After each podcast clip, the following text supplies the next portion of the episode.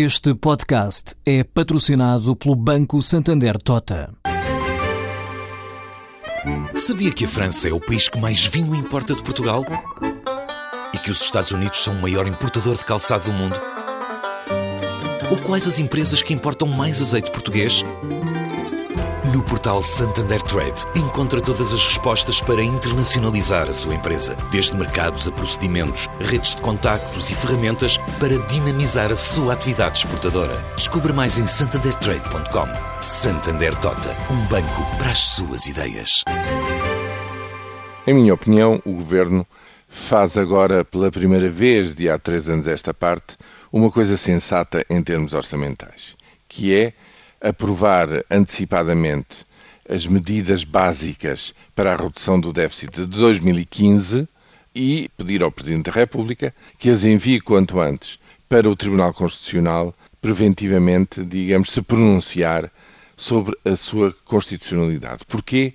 Porque o caminho até agora seguido pelo Executivo foi efetivamente chumbado, do meu ponto de vista, definitivamente neste último acórdão e com a não passagem de três das quatro normas que tinham sido postas à sua apreciação. O governo, depois do primeiro chumbo, que não deixou passar a estratégia básica, estão recordados no Orçamento de 2012 os funcionários públicos e os aposentados da função pública tiveram o corte dos dois subsídios. Esse corte devia perdurar durante pelo menos quatro anos e seria depois mitigado a pouco e pouco ao longo de outros mais três ou quatro anos. Era com essa folga, digamos, de redução da despesa que eh, se ganharia o tempo necessário, no entender dos governantes, para depois proceder às reestruturações, digamos, aos ganhos de eficiência, à redução de, de funcionários públicos, a tudo o que depois permitisse voltar ao nível de remunerações e de pensões iniciais. Mas para isso era preciso muito tempo.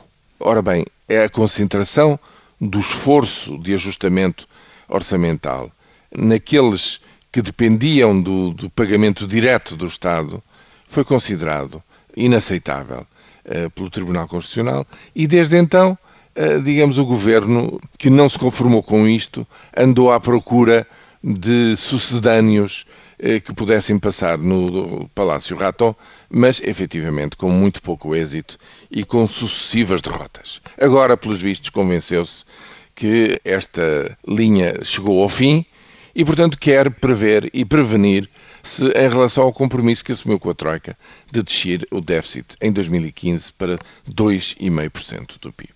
Faz bem fazer isto, veremos o que é que esta consulta dá, mas para já o problema que se põe é que é preciso uma alternativa a tudo isto.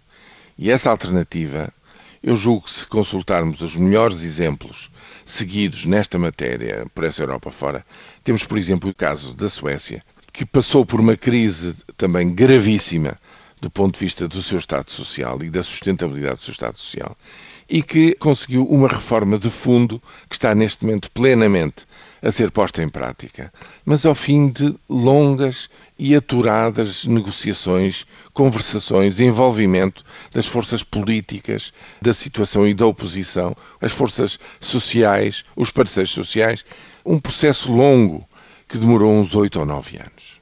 É isso provavelmente que nós uh, vamos ter que fazer, porque esta inclusão que é absolutamente indispensável para encontrar um outro caminho que não é nada fácil, mas que tem que ser mais consensual para poder ser sustentável.